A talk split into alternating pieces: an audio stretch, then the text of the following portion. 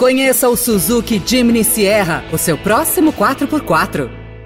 Veloy é a solução completa que você precisava para gerir sua frota.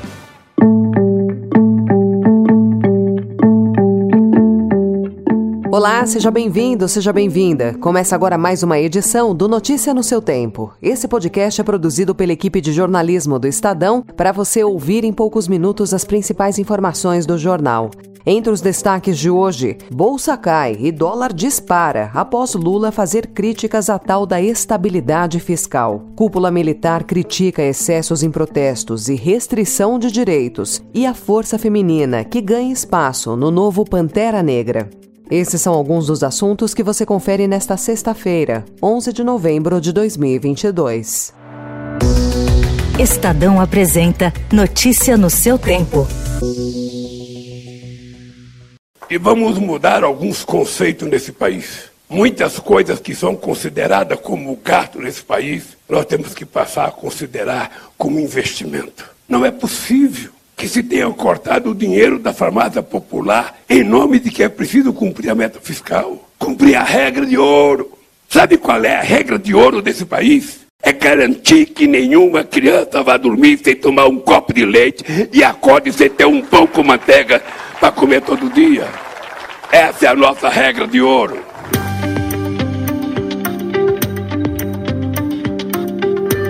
Em discurso no Centro Cultural Banco do Brasil, onde se reúne a equipe de transição de governo, o presidente eleito Luiz Inácio Lula da Silva criticou a tal da estabilidade fiscal. A declaração foi em defesa de que é preciso colocar a questão social à frente de temas que interessam, segundo ele, apenas ao mercado financeiro. A reação de investidores foi imediata. A Bolsa de Valores fechou o dia em queda de 3,35%. O dólar avançou 4, 0,14% e chegou a R$ 5,39. A piora de humor do mercado, segundo analistas, só se deve à falta de clareza nas sinalizações econômicas da equipe de transição. Lula foi questionado sobre a repercussão. O mercado fica nervoso à toa.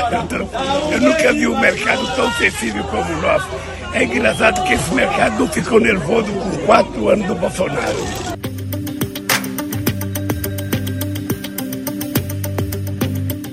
E após três meses de deflação, outubro registrou inflação de 0,59%, segundo dados do IPCA que foram divulgados ontem pelo IBGE. A mudança foi motivada pelo comportamento de itens voláteis, como a aceleração dos preços dos alimentos in natura. Vice-presidente eleito Geraldo Alckmin anunciou ontem a volta de três ex-ministros de governos petistas para a equipe de transição do governo Luiz Inácio Lula da Silva. Guido Mantega ficará no grupo de planejamento, orçamento e gestão, Paulo Bernardo em comunicações e Maria do Rosário em direitos humanos.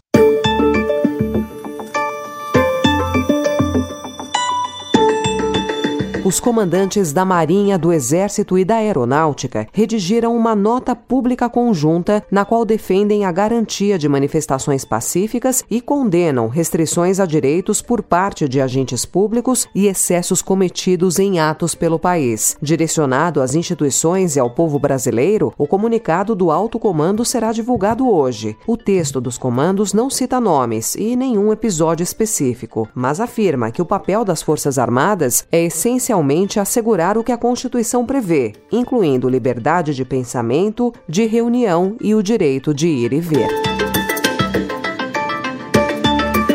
O Procurador-Geral da República, Augusto Aras, defendeu ontem que o STF considere constitucionais as novas normas aprovadas pelo Congresso para o pagamento das emendas de relator, conhecidas como orçamento secreto. As novas diretrizes têm o objetivo de dar transparência às emendas de relator, mas para alguns partidos elas são insuficientes. PV e PSOL alegam que as medidas não revelam os donos das emendas.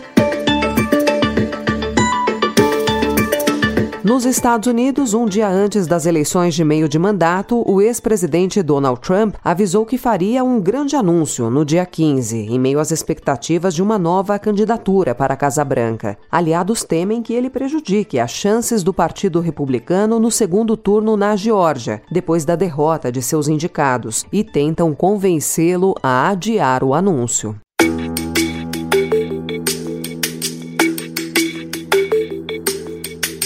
Hoje, o Estadão também informa que, em meio à alta de casos de Covid-19 no país e à identificação de novas subvariantes em território nacional, o número de pacientes internados com coronavírus em UTIs na Grande São Paulo cresceu 65,1% nas últimas duas semanas. Os dados são da Secretaria Estadual da Saúde Paulista. O número de hospitalizados em leitos de enfermaria teve aumento ainda maior, de 81,3%. O secretário de Estado da Saúde de São Paulo, Jean Gorenstein, afirmou ao Estadão que o governo não descarta reavaliar medidas como a volta da obrigatoriedade de uso de máscaras em alguns ambientes, caso os números de internados continuem aumentando.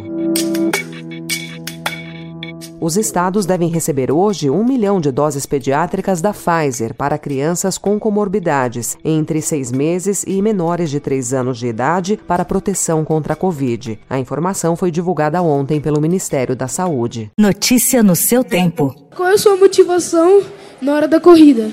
But what's important is you have to believe in yourself. You have to know right in here that you're going to do something so special, so, so special, whether it's a racing driver, engineer, whatever you want. Staying motivated is waking up every day and saying, I'm going to do my best.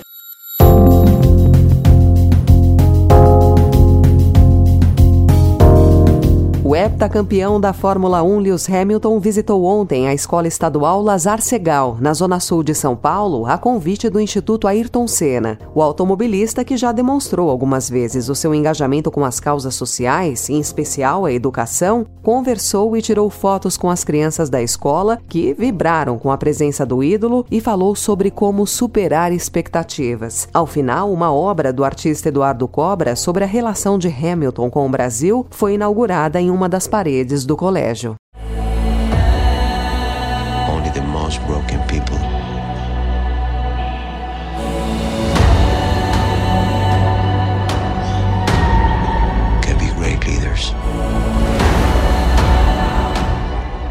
Pantera Negra, Wakanda para Sempre, estreou ontem no Brasil. Antes de tudo, o filme é uma homenagem a Chadwick Boseman, o ator que fez o super-herói na produção original e que morreu de câncer em agosto de 2020, meses antes do início das filmagens da sequência. A história ressalta o impacto da morte de um rei, herói e protetor, pela qual um povo inteiro sofre, e a força feminina também ganha espaço na sequência.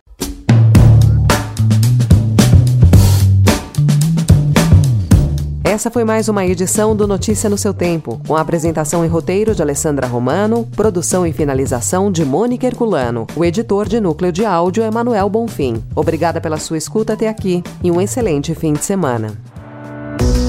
Você ouviu Notícia no seu tempo. Conheça o Suzuki Jimny Sierra, o seu próximo 4x4. Procurando a rota mais inteligente para gerir sua frota? Veloy é a solução completa que você precisa. Acesse veloy.com.br/empresa e descubra um caminho prático e eficiente para a gestão da sua empresa.